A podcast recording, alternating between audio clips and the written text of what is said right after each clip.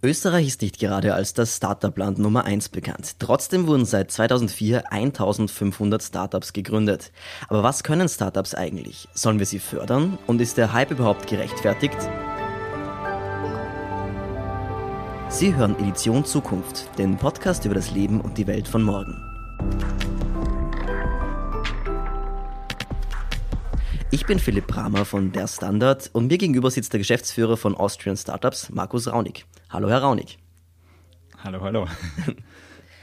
ähm, Herr Raunig, äh, wenn man das Wort Startups hört, dann äh, denken viele vielleicht an Büros in Fabrikhallen mit bunten Möbeln und mit Spielzeug, äh, wo Leute in Jeans und T-Shirts sitzen und ähm, sie denken da vielleicht an harte Arbeit und wilde Partys im Silicon Valley, an Welt verändern und gleichzeitig äh, viel Geld in kurzer Zeit machen. Ist es eine romantisierte Darstellung von Startups, die vielleicht der Sache eigentlich schädlich ist? Ähm, äh, steckt wie, wie in jedem Bild sicher auch ein bisschen Wahrheit drin. Also ich glaube, Startups sind definitiv harte Arbeit, ähm, kann aber auch eine, eine, große Erfüllung sein. Es kann unglaublich erfüllend sein, seine eigene Leidenschaft zum Beruf zu machen und da wirklich viel zu bewegen. Und das können Startups definitiv bieten. Ähm, aber natürlich ist, glaube ich, das, das öffentliche Image von Startups durchaus ein, manchmal nicht ganz dienlich, weil es Leute abschreckt, die vielleicht eigentlich genau das Richtige mitbringen würden, um, um sehr erfolgreich zu sein mit einem Startup. Und andere wiederum, die vielleicht das schnelle Geld machen wollen, anlockt, ähm, was wiederum nicht empfehlenswert ist, weil wenn man schnelles Geld machen will, dann wird das mit Startups sehr schwierig. Da steckt sehr viel und sehr lange Arbeit drin, über mehrere Jahre und nur ein Teil dieser Startups ist tatsächlich auch erfolgreich. Also das, wenn jemand das schnelle Geld machen will, dann würde ich nicht unbedingt empfehlen, ein Startup zu gründen. Also glauben Sie, dass der Begriff overhyped ist oder genau richtig eigentlich? Na, ich, ich glaube prinzipiell der Begriff ist, ich würde würd gar nicht um den Begriff, ich glaube prinzipiell das Thema Startups ist, ist in, in Österreich nicht overhyped. Ich glaube ähm, tatsächlich, das, was wir erlebt haben, war eher ein Hyperl. Also da, da steckt noch nicht, nicht genug Substanz dahinter. Es haben viele Leute darüber geredet, aber noch viel zu wenig Menschen haben tatsächlich etwas gegründet. Und, und das sehen wir auch als, als Vision von Austrian Startups. Also wir sagen, wir wollen Entrepreneurship, das Gründen in Österreich so normal machen wie, sie, wie Skifahren. Wo eigentlich jeder in Österreich einen Bezug dazu hat und ähm, von klein auf auch schon mitbekommt, was, was das ist, wie man das machen kann und wie viel Spaß das auch machen kann, wie viel Erfüllung es einem auch geben kann. Ähm, trotzdem hört man den Begriff immer sehr oft und äh, viele fragen sich vielleicht, was zeichnet sein Startup eigentlich genau aus? Also, äh, und was unterscheidet jetzt zum Beispiel vom KMU, also kleinen und mittleren Unternehmen? Ähm, also, was ist da genau eigentlich der Unterschied? Es gibt keine ultimative Definition, muss man, muss man da ganz klar sagen. Ähm, wir haben jetzt zum Beispiel für unsere Studie, den Austrian Startup Monitor, haben wir äh, drei Kriterien herangezogen. Also einerseits ein, ein junges Unternehmen, in dem Fall unter zehn Jahre alt. Und dann gibt es zwei, zwei Dimensionen, die sehr wichtig sind bei der Unterscheidung zwischen klassischen Jungunternehmen und, und Startups. Und das ist die Innovativität und die Wachstumsorientiertheit. Das heißt, äh, Startups sollten in irgendeiner Form etwas Neues schaffen das heißt entweder ein, ein neuartiges Produkt oder ein neues Geschäftsmodell oder eine neue Vertriebsform. Es gibt verschiedenste Formen, wie man innovativ sein kann, aber das, das liegt in der DNA der Startups, nämlich dadurch entsteht auch die große Unsicherheit, die verbunden ist mit einem Startup, wo einfach klar, vorab nicht klar ist, wird das so funktionieren, wie wir uns das vorstellen. Und ähm, das ist ein, ein klarer Charakterzug von Startups. Und das Zweite, ähm, die Wachstumsorientiertheit ist, liegt auch ganz stark in der DNA. Da geht es darum, dass man einfach von Anfang an global denkt, dass man von Anfang an mitdenkt, auch wie kann das wachsen, wie kann das zu einem größeren Unternehmen werden, was einen wirklich großen Impact auch weltweit hat. Ähm, und äh, da auch den Willen hat, dass man das durchzieht, weil das ist nicht immer einfach.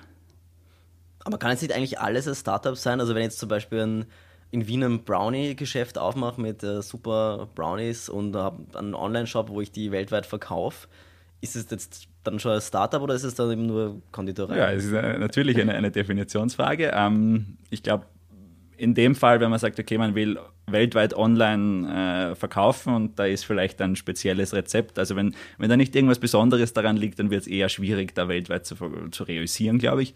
Aber prinzipiell spricht nichts dagegen, dass das ein, ein, ein, ein physisches Produkt ist. Es sind nicht nur digitale Produkte äh, oder digitale äh, Startup oder digitale Unternehmen, Startups. Ähm, aber de facto gibt es auch keinen Schutz dieses Begriffs. Also natürlich kann sich jeder Friseur auch ein Startup nennen und ähm, wir werden sie deshalb nicht in unsere Studie aufnehmen, aber de facto ist es das Recht jeden, dass er das behauptet.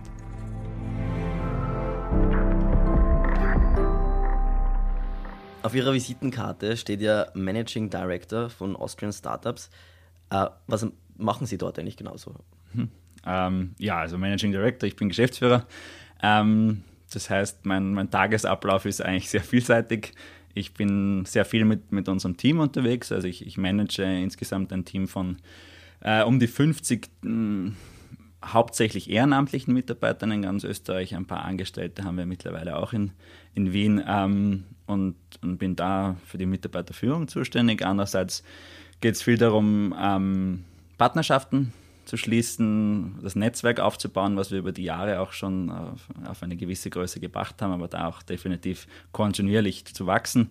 Wir sind in, in, in allen Bundesländern mit einem lokalen Team vertreten, aber mittlerweile auch auf, äh, auf der europäischen Ebene. Also wir sind im Vorstand des European Startup Networks. Ähm, das heißt, da sehr viel quasi sowohl lokal als auch international vernetzen. Ähm, und äh, dann ist es auch viel einfach am Zahn der Zeit bleiben. Also ich muss recht darf recht viel lesen.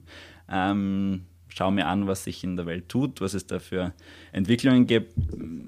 Auch sicher auch das Ziel, dass ich darüber nachdenke und die Schlüsse daraus ziehe, damit wir dann einfach auch als Experten da den politischen Entscheidungsträgern, aber auch der Öffentlichkeit äh, zur Verfügung stehen können und da auch mit, mit den neuesten Erkenntnissen da sind. Also das ist durchaus auch ein Punkt, wo, wo ich viel Zeit damit verbringe.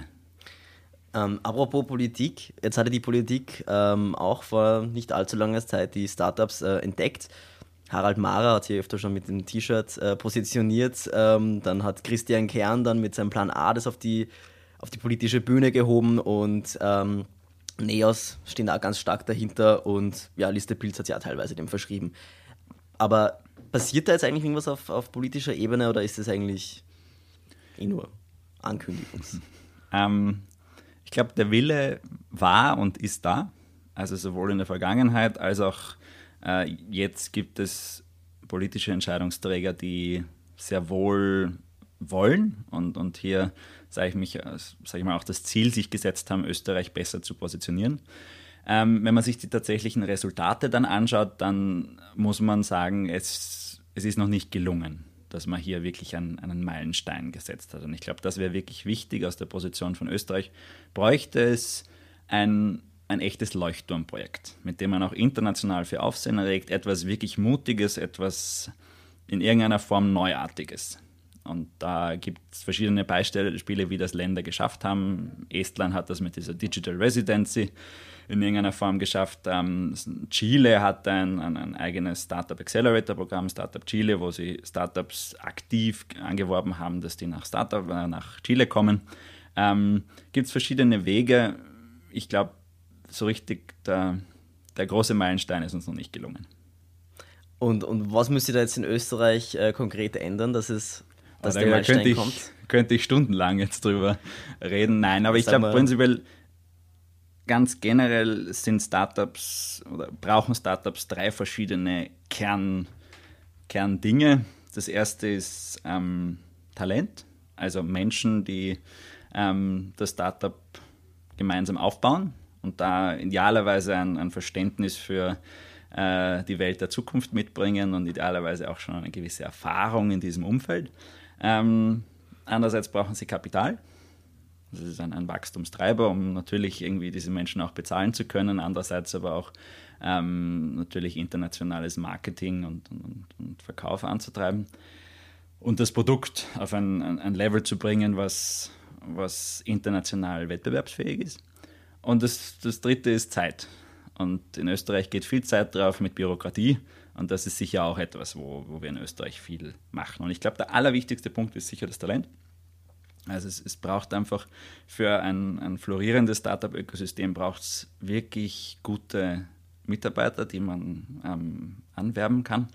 Und da ist Österreich sicher derzeit noch nicht auf einem international wettbewerbsfähigen Level, ähm, besonders wenn man sich halt vergleicht mit, weiß nicht, den Berlin, Londons oder natürlich San Francisco oder Silicon Valleys dieser Welt. Ähm, und da gibt es, glaube ich, zwei Wege, die man beschreiten muss. Einerseits erfordert es, dass sich das Bildungssystem der Zukunft anpasst. Da sind wir derzeit sicher nicht auf einem, einem Weg, dass das Leute produziert, produziert die, die in Startups ohne weiteres arbeiten können. Ähm, andererseits geht es auch darum, dass man es ermöglicht, viel mehr internationale Fachkräfte nach Wien zu holen. Also das, da gibt es einen Wettbewerb, einen internationalen Wettbewerb um Leute, die schon Erfahrung gesammelt haben, die schon einmal ein Unternehmen von, äh, ich weiß nicht, äh, 10 Mitarbeitern auf 1000 Mitarbeiter gebracht haben. Das ist einfach ein, ein, ein Prozess, der, der, ist schwer zu erlernen, wenn man es nicht einmal selbst miterlebt. Ähm, und da ist, ist derzeit leider auch, meine, sind wir einer sehr restriktiven Politik gegenübergestellt. Und äh, ich glaube, da wäre es sehr wichtig, dass man in irgendeiner Form Visa-Möglichkeiten schafft, dass es einfacher wird, deutlich schneller ähm, und, und deutlich einfacher wird, Leute ins Land zu holen. Wenn man sich zum Beispiel anschaut, Berlin hat ein, ein Startup-Visum, wo äh, innerhalb von fünf Tagen eine Rückmeldung kommt, ob das möglich ist oder nicht. In Frankreich gibt es überhaupt ein, wenn man als Startup registriert wird, gibt es quasi einen Freischein, dass man da internationale Fachkräfte reinholen kann, ohne dass man sich dafür überhaupt bewerben muss. In Österreich dauert das zumeist zwischen drei und sechs Monate. Und in der Zwischenzeit haben sich halt dann Fachkräfte auch meistens schon für ein anderes Land entschieden.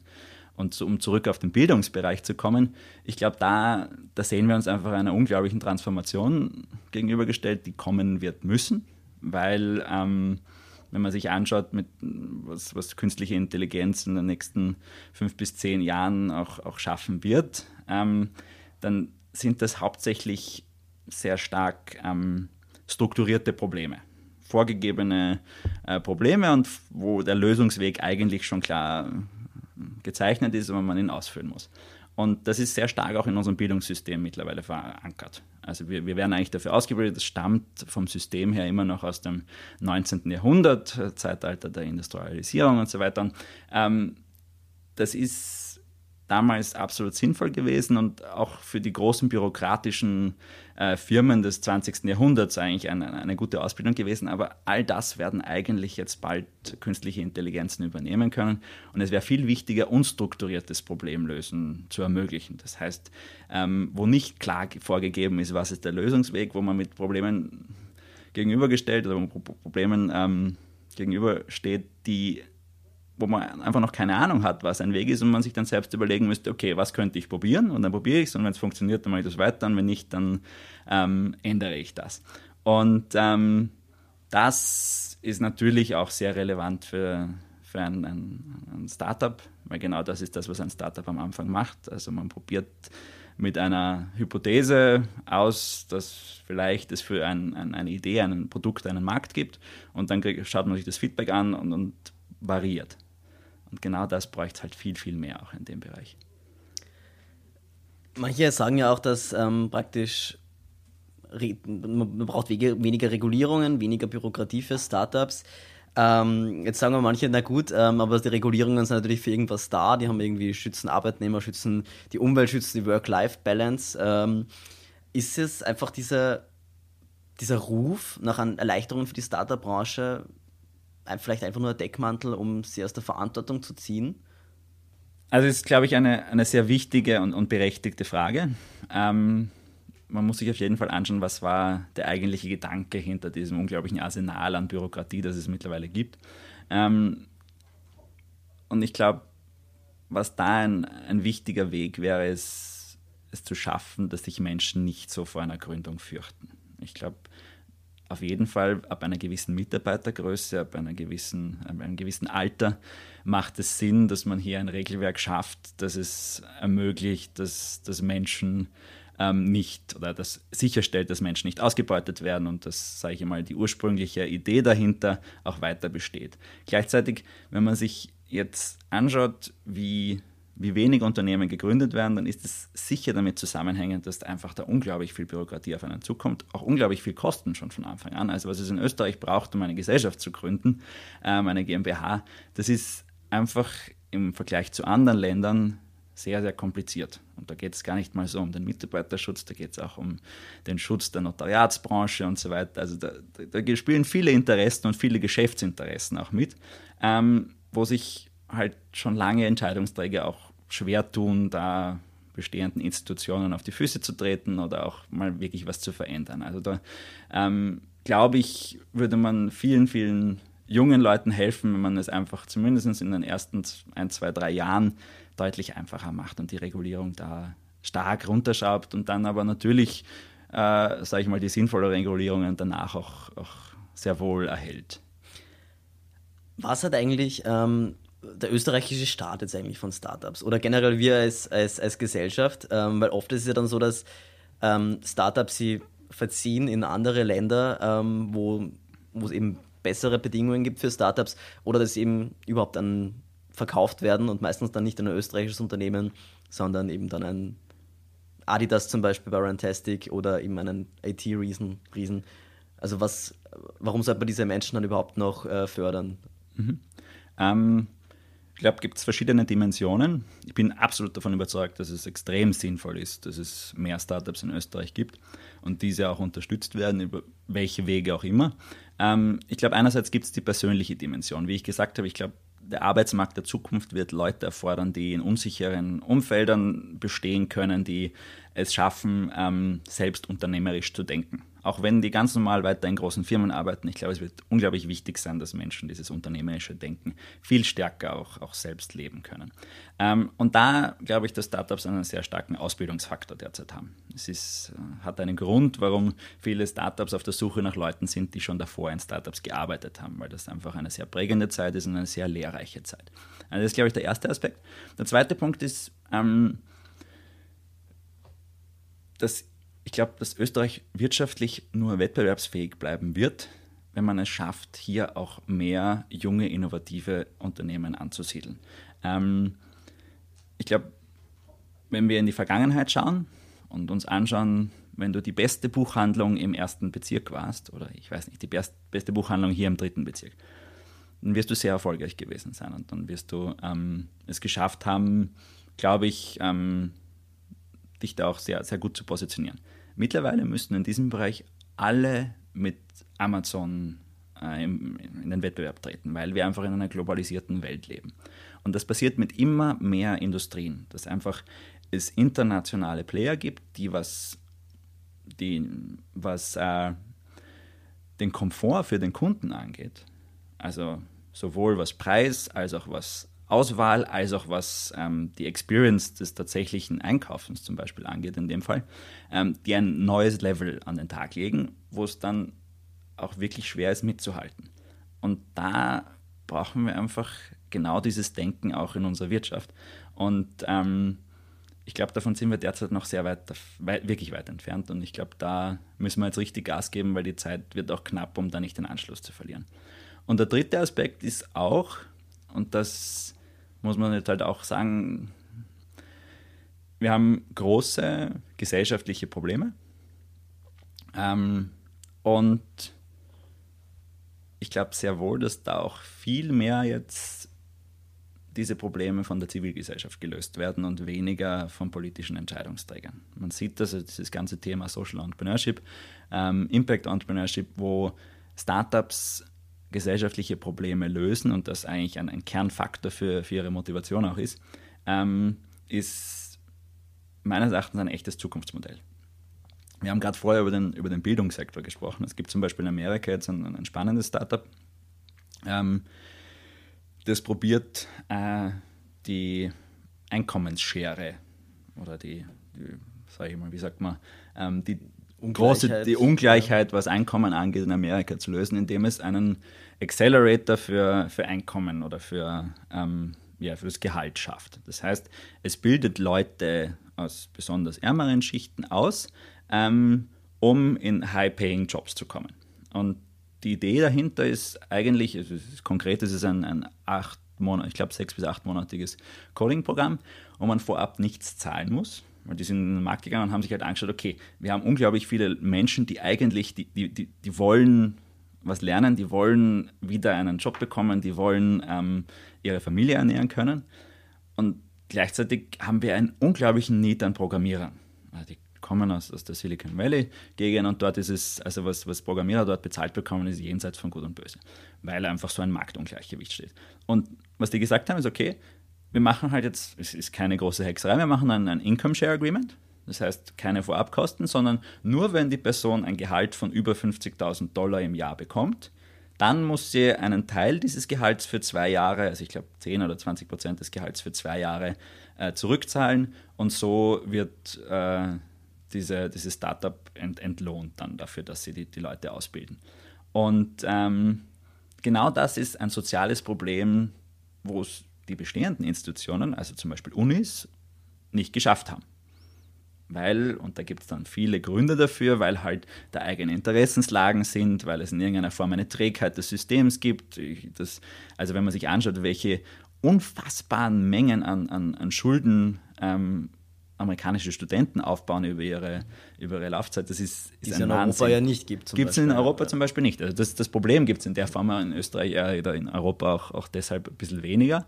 Ähm, die kommen jetzt aber trotzdem nach Europa, weil sie sagen, okay, wir glauben mittlerweile sogar, unser Programm ist für viele Menschen eigentlich besser als eine, eine Uni-Ausbildung, weil viele Menschen gehen auch in Europa auf eine Uni eigentlich nur, weil sie einen guten Job wollen und gar nicht, weil sie sich dafür interessieren, wirklich in die Tiefe zu gehen und da auch, sage ich mal, in die Forschung. Und, und ich glaube, auch das ist etwas, was, was spannend ist, wie sich das entwickeln wird, sowohl in Amerika als auch in Europa, ganz abgesehen von den Studiengebühren. Mhm.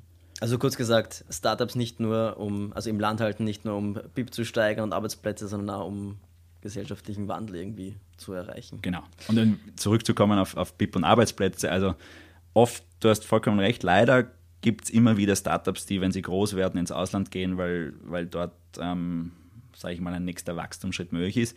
Die Mitarbeiter bleiben aber in den meisten Fällen sehr wohl in Österreich. Also die Arbeitsplätze sind so auch erhalten.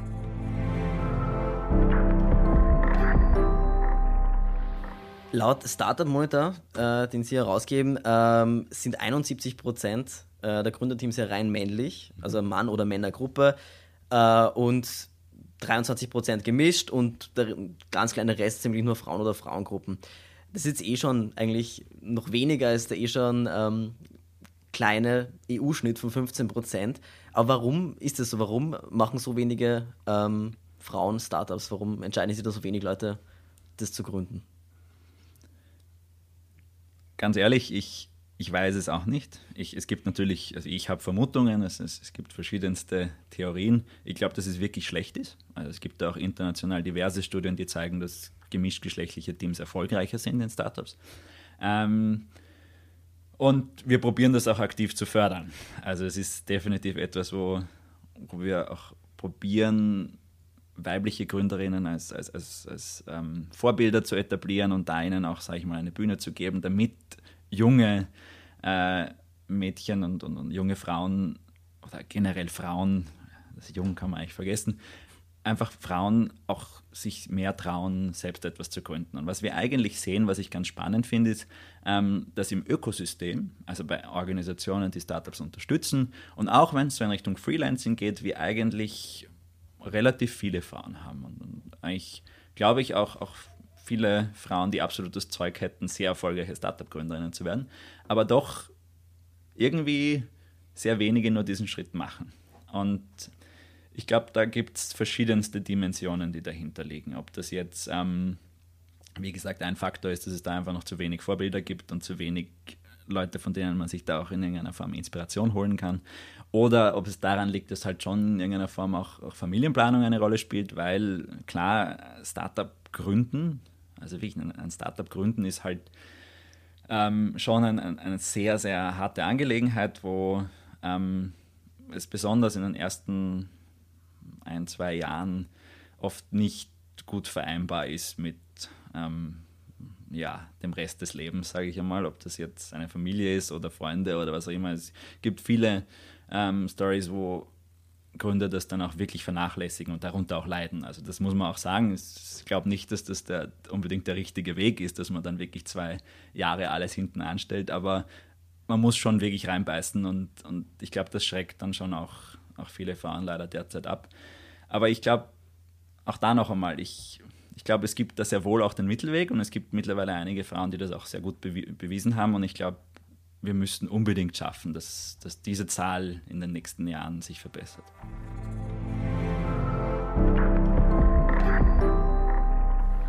Jetzt ähm, wird immer der Erfindergeist äh, so hoch gelobt, also von das, man braucht mehr Erfindergeist und, und, und jetzt gibt es aber dann doch viele Startups oder einige, die dann doch Millionen eigentlich in den Sand setzen mit irgendwelchen falschen Versprechungen, zum Beispiel wenn man denkt an die, an die nutzlose Saftpresse Juicero oder an dieses austrokanadische Startup Arma Brush, das angeblich in, in Sekunden Zähne putzen konnte, aber dann von Zahnärzten kritisiert worden ist, dass es äh, nicht funktioniert wo ist da jetzt eigentlich die Grenze zwischen wirklich Erfindergeist und Neues schaffen und einfach nur Marketing und, und, und Geld einsammeln? Ist eine, eine sehr spannende Frage. Ich glaube, also wir hatten dazu auch mal eine Diskussionsveranstaltung über Ethik äh, im Startup-Bereich und wo da die Grenze liegt zwischen einem, da gibt es das Sprichwort Fake it till you make it, was durchaus verbreitet ist, wenn man halt sagt, okay, so diese ersten Schritte schaffst du nur, wenn du eine Vision verkaufst und eigentlich das, was du mal werden willst. Ähm, da gibt es aber schon meines Erachtens eine sehr klare moralische Grenze zu einer echten Lüge. Also ich glaube, es ist niemals okay, dass man Leuten jetzt einfach erzählt, Dinge, die nicht wahr sind.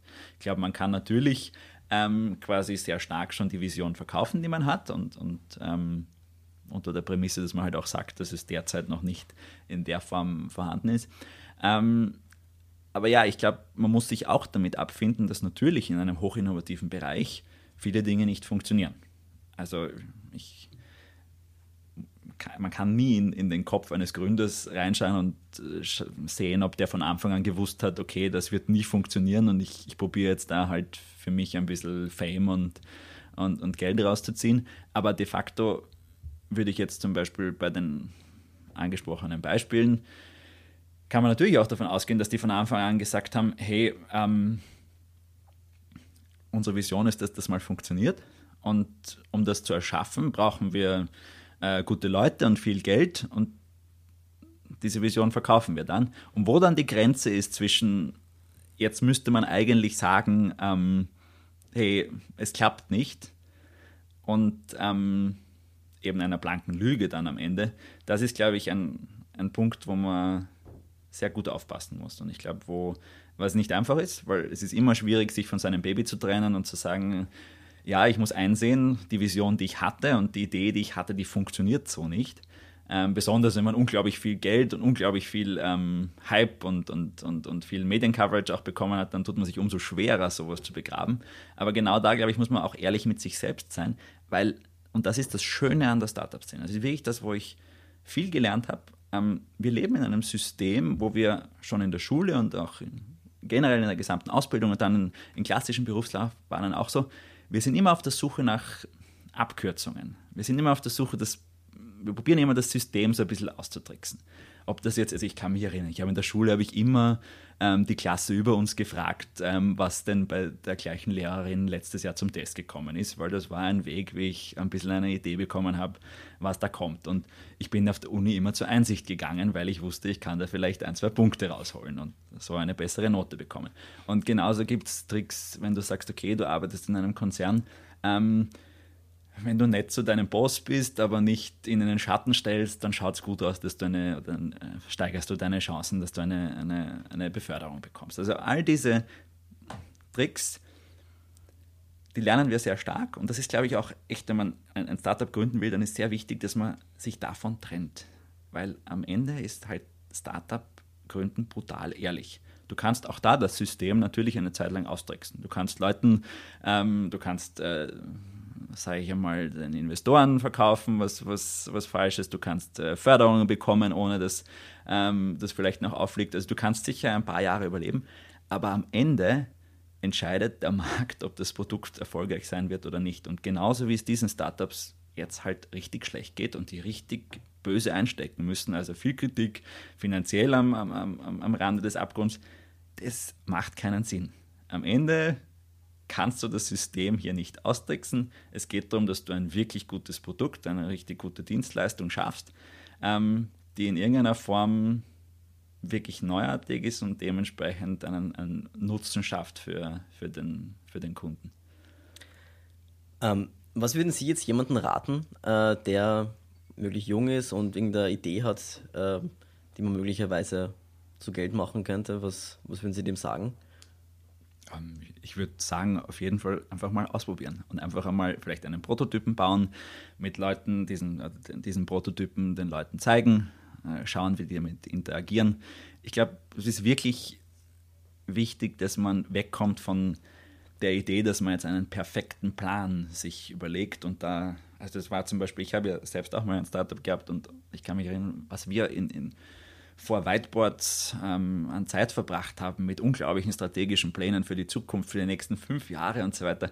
Und de facto ist halt, wenn man was Neuartiges macht, ist immer der nächste Schritt einmal das Wichtigste. Und am Anfang ist mal wichtig zu schauen, okay, ist dieses ähm, Problem, was ich habe oder das Problem, was ich lösen will, ist das relevant? Gibt es da ein, eine, ein Interesse von Nutzern? Ich glaube, auch das ist etwas, was ich auf jeden Fall Leuten mitgeben würde wenn man durchs Leben geht, ist man ständig konfrontiert mit Problemen. Wir sagen ja, Österreich ist so ein, ein Riesen, ein, ist ein Raunzerland. Ähm, und de facto ist jedes Mal, wenn man mit einem Kom Problem konfrontiert ist, wenn man sich über irgendwas, wenn irgendetwas einen nervt oder wenn man anfängt, über etwas zu raunzen, dann ist das eigentlich eine Möglichkeit, etwas zu verändern. Das ist eine Chance, die man wahrnehmen kann, indem man sich einen, einen Schritt weitergeht und vom Raunzer zum ähm, Entrepreneur wird quasi, also zum, zum Gründer und sich überlegt, hey, was, was könnte man schaffen, um dieses Problem zu lösen?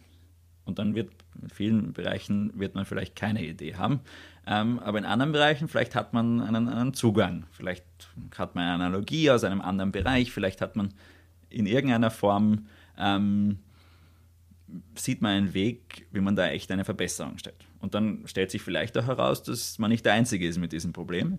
Und dann stellt sich heraus, dass da ein Markt ist. Und genau mit dieser Schritt-für-Schritt-Denke, glaube ich, kann man, kann man schon sehr viel erreichen. Und ich sage es aus eigener Erfahrung, das Leben ist auch viel schöner, wenn man aus dem Raunzen ins Handeln kommt. Aus dem Raunzen ins Handeln kommen, sagt Markus Raunig, politisch noch sehr, sehr viel zu tun. Vielen Dank jedenfalls, Herr Raunig, für das Gespräch. Und damit ein herzliches Dankeschön auch an alle unsere Hörerinnen und Hörer. Sagen Sie uns, was Sie vom Startup-Hype halten, was die Politik tun soll oder welche Startups Sie gerne gründen würden. Schreiben Sie uns an edition.zukunft.derstandard.at oder schreiben Sie uns im Forum auf derstandard.at. Hier nehmen wir auch gerne Ihr Feedback, Ihre Fragen und Ihre Ideen für interessante Recherchen entgegen.